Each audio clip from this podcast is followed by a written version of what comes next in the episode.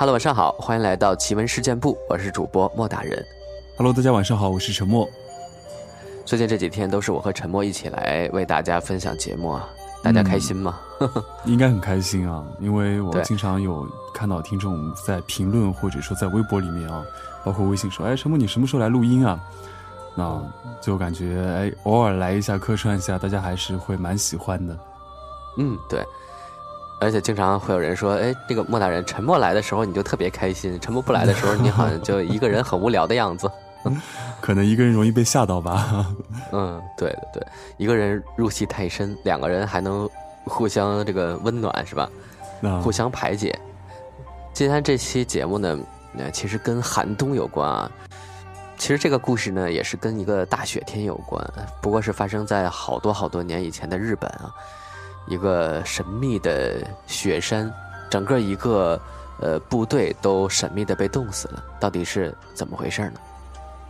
哎，我听到这个日本的雪山，一群人被冻死，想到了以前小的时候看那个，看那个哪个奥特曼啊？啊，有一集就是在那个雪山里面，就整整个人就是一组人进去，然后就没了。然后那期叫什么来着？叫呃雪山，类似于妖女还是什么东西吧？蛮恐怖的一集。奥特曼还有这么这个传奇的。剧情呢？我一直以为都是超简单的那种，每次都是一个怪兽来了，然后一个奥特曼出来把他打死，就算 OK。没有没有没有，其实还是有剧情的。对对对，让我想到了这个剧情。哎，其实前几天不是呃新闻里还说这个奥特曼加入了漫威世界吗？真的假的？还挺期待的，真的 啊！这我还以为是那种什么假的，那我我看到这个消息了，但我以为是恶搞。是真的，好像是漫威影业把这个呃。奥特曼系的这个版权给买下来还是怎么回事？还是合并了？所以以后我们能在电影院里看奥特曼了，是吗？对 啊对啊，在在电影院里看到这个漫威世界的奥特曼，不知道会怎么出来啊？太可爱了！言归正传吧，咱们接下来呢，正式的分享一下我们今天准备的这个小故事啊，发生在日本的一个离奇的失踪案件。嗯，一起来听一下吧。在二零一四年五月十七日的深夜，日本的消防局接到了一通来自青森市某栋别墅内打来的幺幺九报警电话。接线人员接起来之后，发现里面完全没有声响，就是一个诡异的无声电话。工作人员在侦测到电话的发信地点之后，为了以防万一，在四十分钟后赶到了发信地点。惊人的是。该地点竟一片漆黑，没有一个人影，更别说有什么紧急事件需要处理了。原本被认为是恶作剧电话的事件，却在一阵子后变成灵异事件，在网上流传。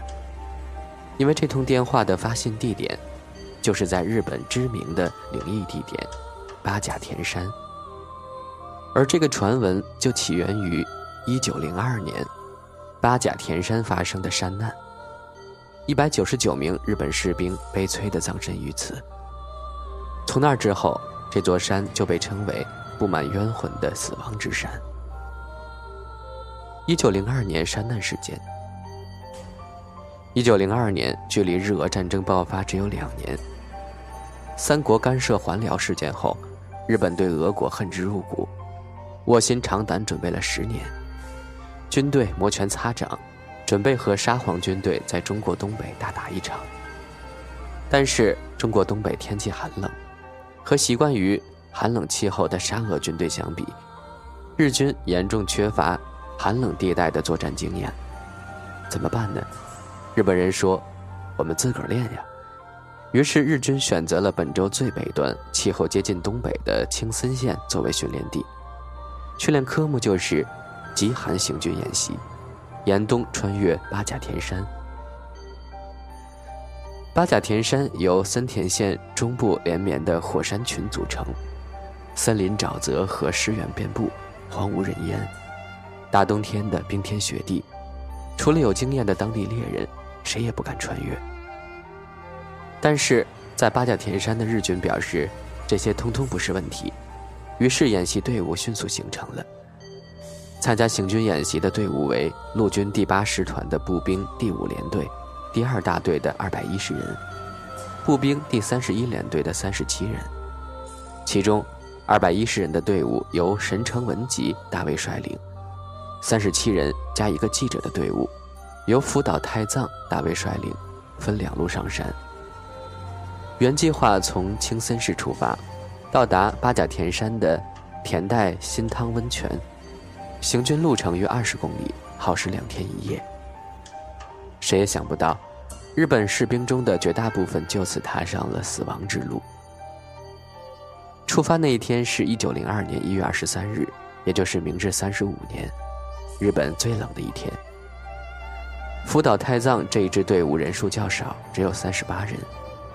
福岛是个谨慎的军官，他一方面让士兵不带任何辎重，只带足一周的食物，轻装出发；一方面还花钱雇了当地人做向导。走捷径躲避雪山风暴，在第五天全员抵达目的地。其中有一名士兵腿部受伤，中途返回了。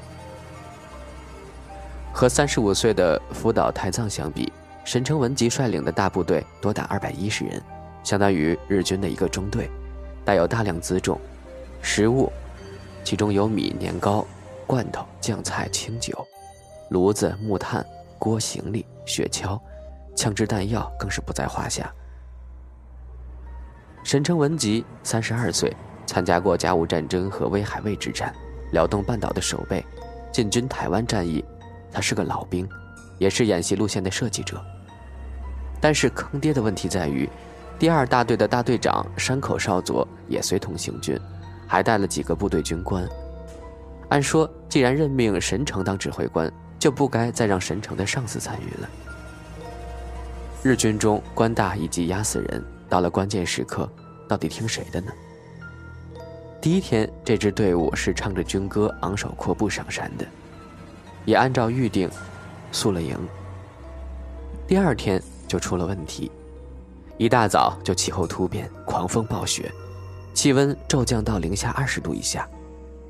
出发后不久，官兵被接二连三的冻伤，行军无比缓慢。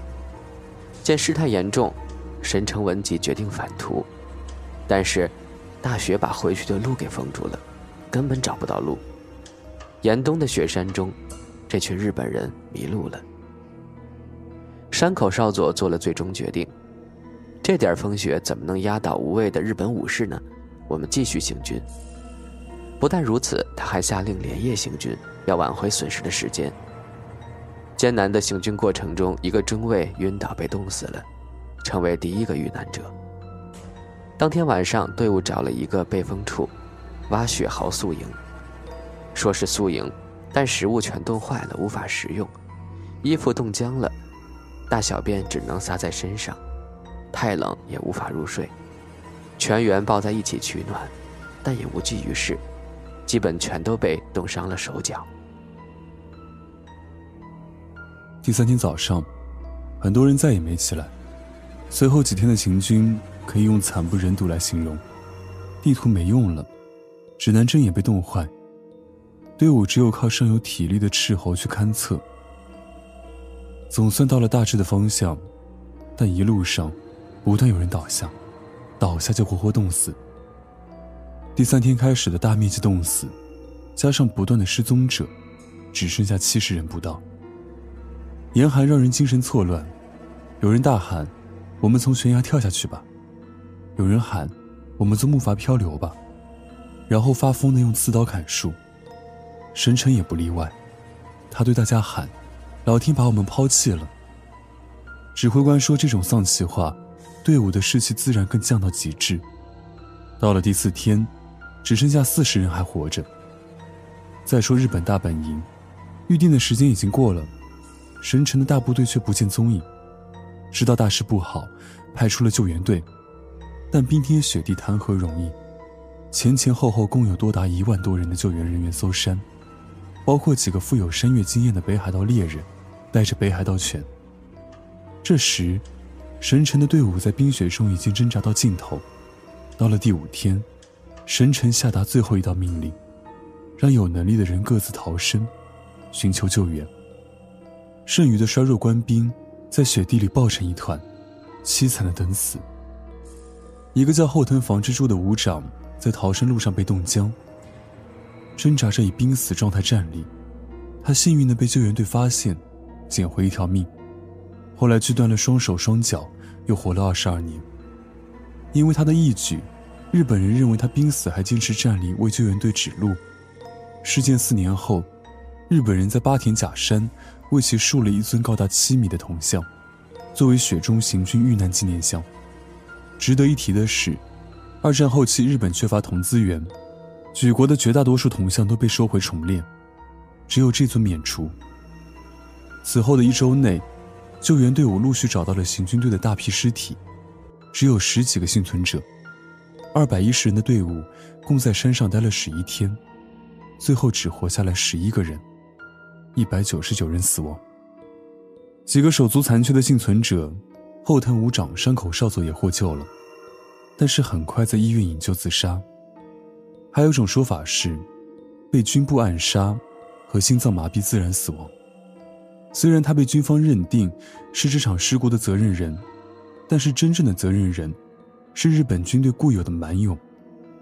这起以俄国为假想敌的军事演习，以全军覆没告终，但总结出了韩地行军的血泪教训：队伍要精练。情报要充足，后勤要保障，指挥要统一，向导很重要等等。两年后的日俄战争，日本陆军在东北大战沙俄军队，最终惨胜。这一百九十九个冤魂总算起了作用。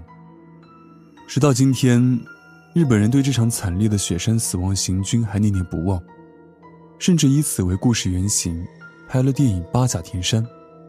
不过，死了这么多人，死亡过程又如此惨烈，那么在八甲田山就少不了一些诡异传闻。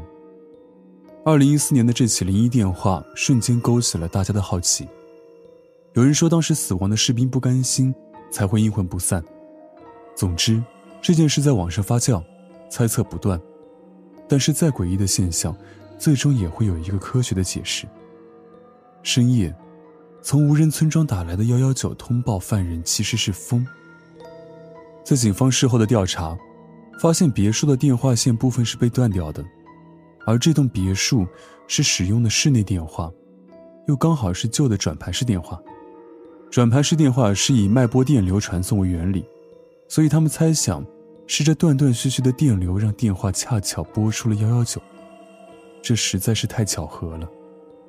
这极低的概率让网友们纷纷吐槽，就连日本节目都详细讨论了一番，最终，让大多数人接受的，还是灵异现象。